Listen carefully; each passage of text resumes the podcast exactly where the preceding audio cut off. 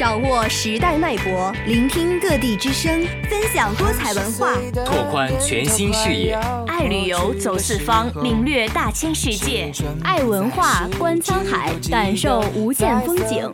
这里是文化新视野，让我们用独特的视角带你走进这个多彩的世界。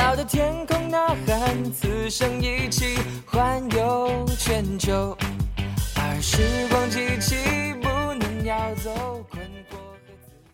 夏天白昼，明治的红豆，一口清甜了却已感受。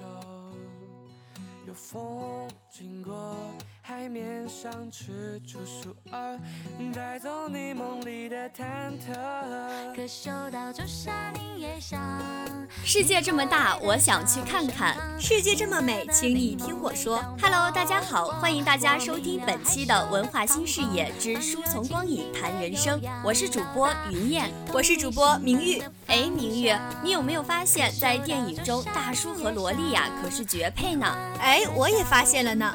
这让我想起了这个杀手不太冷的让·雷诺和娜塔莉·波特曼，《孤胆特工》里的袁彬和金赛伦，《白兔糖》里的松山健一和芦田爱菜呢。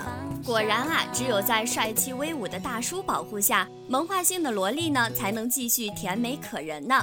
就让我们赶紧走进萝莉与大叔的故事吧。这部影片叫做《小萝莉的猴神大叔》，是继《三傻》之后，印度电影再次用小萝莉的猴神大叔征服世界。一位虔诚信仰印度教的大叔，千里护送一个六岁来自巴基斯坦伊斯兰家庭的小女孩回家团聚的故事。片中呢，还有另一处涉及歌舞的场景——巴基斯坦最灵验的巴德夏西大清真寺。一边是追赶而来的警察，一边是祈祷的人们载歌载舞，在叙事和形式上出奇招，演着演着啊就唱起来了。娴熟的镜头语言让观众身临其境，被穷追猛打的紧张情绪也渲染得令人窒息呢。没错，从类型上讲，《小萝莉的猴神大叔》也算是一部公路片，只是相比于大多数在路上题材，它包含着更宏大的野心，以及更深刻、复杂、多样的主题。某种程度上说，男主角完成的那次悲壮的、无以复加的跨越国境线，最终变成了近似宗教的体验感。整桩事件呢，演绎成了一个恢宏的预言。优秀的是，片中野心勃勃的主题不是通过宣讲，而是通过感情被传递出来的。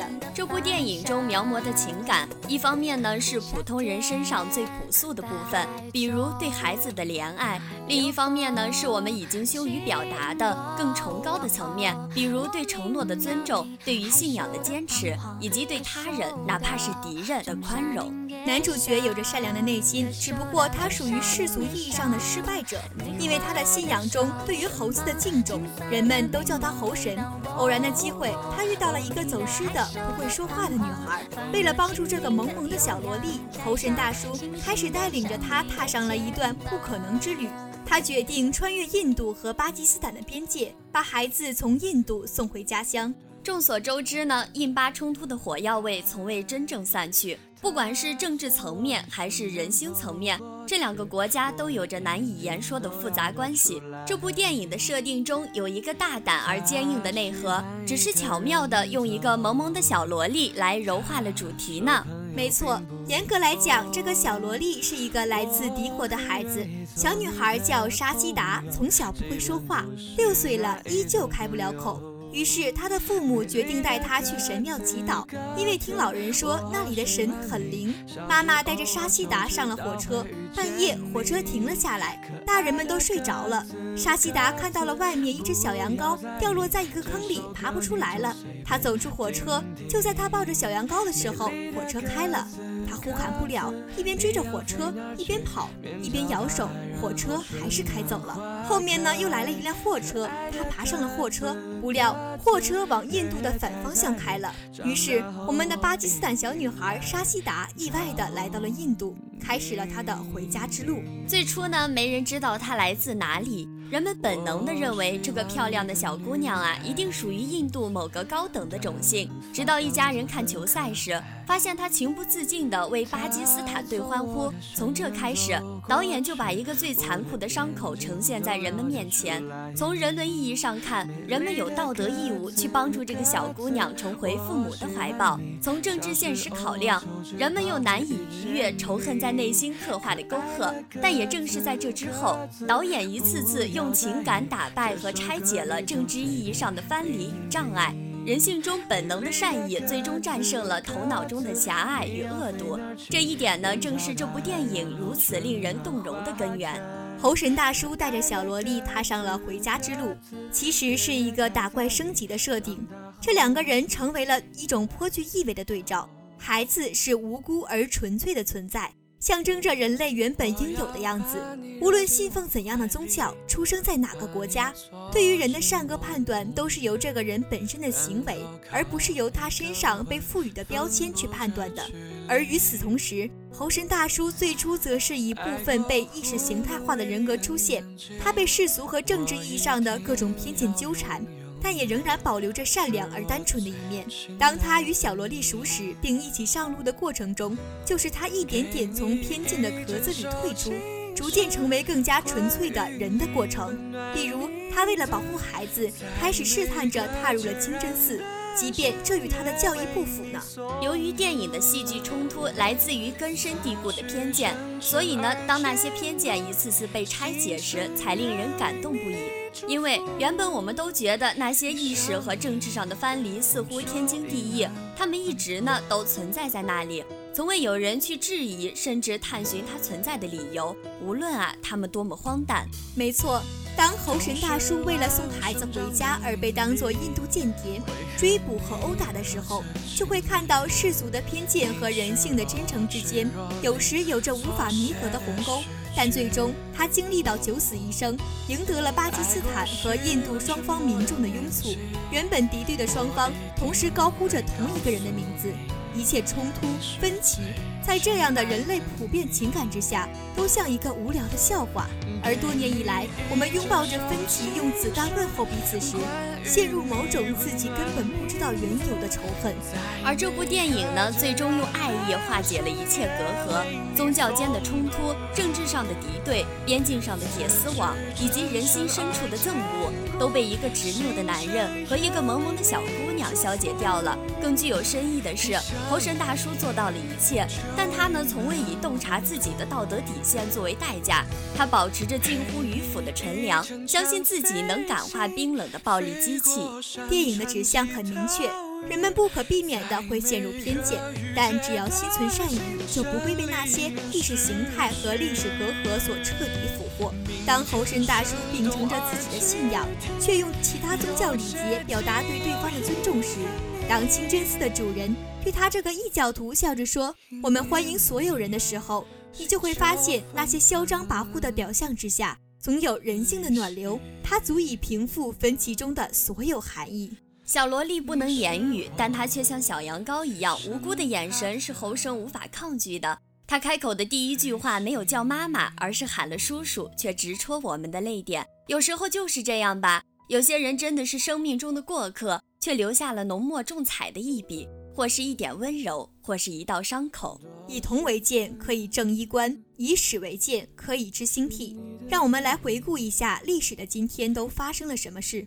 一七九二年的今天，李乐创作了《马赛曲》。一九七零年的今天，中国在酒泉卫星发射中心成功发射第一颗人造地球卫星“东方红一号”。一九九二年的今天，中国山西省曲沃出土一大批西周文物。今天的分享到这里就结束了，感谢大家的收听。喜欢文化新视野的朋友，欢迎继续关注辽宁大学大学之声。我是主播云燕，我是主播明玉，感谢导播于浩然、罗贝贝。我们下期再见，下期见。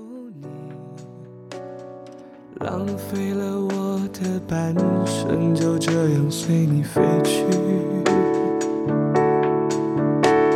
全世界谁倾听你，我都不愿意，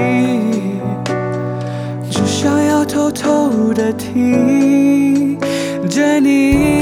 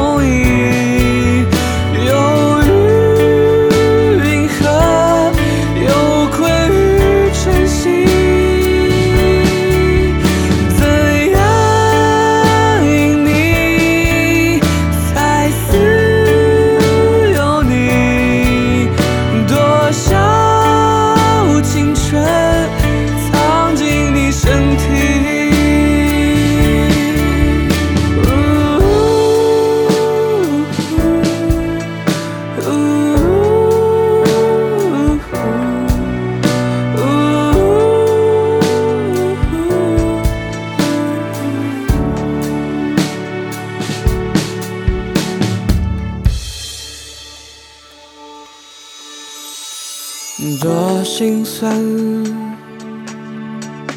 是你的背影不孤单，也不肯涣散，说的谎，残酷穿越过爱的人。